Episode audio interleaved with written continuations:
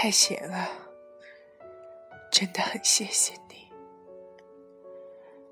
我们在一起的这段日子里，最难熬的时候，我们两个人整天对着墙上卖不出去的花发呆，甚至在花店看到你最喜欢的花，我都不能买给你。就像相遇时，送了你一张没有完成的素描。人生若只如初见，遗憾仿佛一直跟着我们。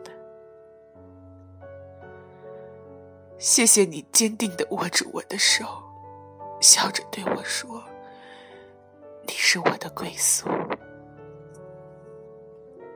谢谢你愿意在江南等我，谢谢你愿意给我半年的时间，让我去完成最后的漂泊，不再遗憾。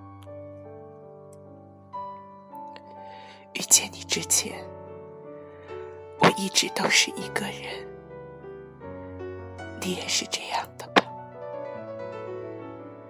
第一次见你的时候，你躺在石栏上晒太阳，潺潺的溪水流过河道。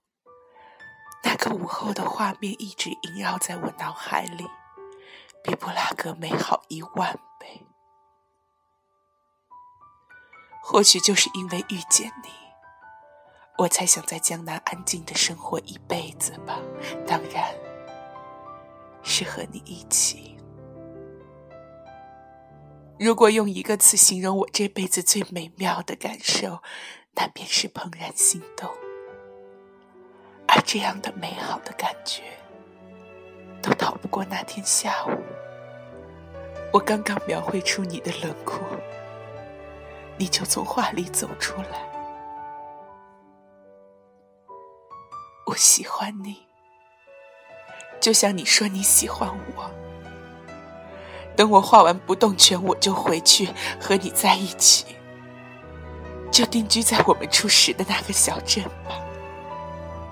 因为你的出现，我很喜欢那里呢，我很喜欢有你的那里。库此刻十二月，刚刚给你买了糖果，还是觉得这封信得回去亲自读给你。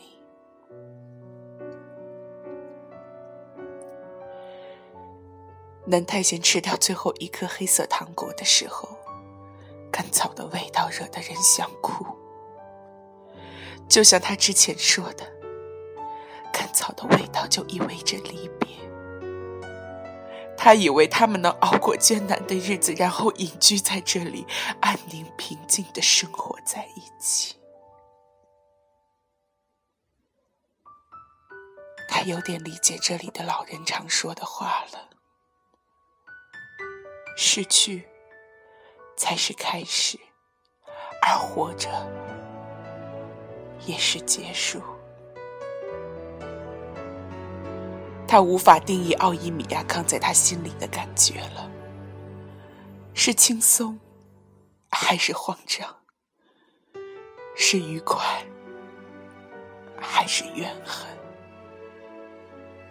他明明已经习惯一个人了，可是偏偏遇见宋明浩，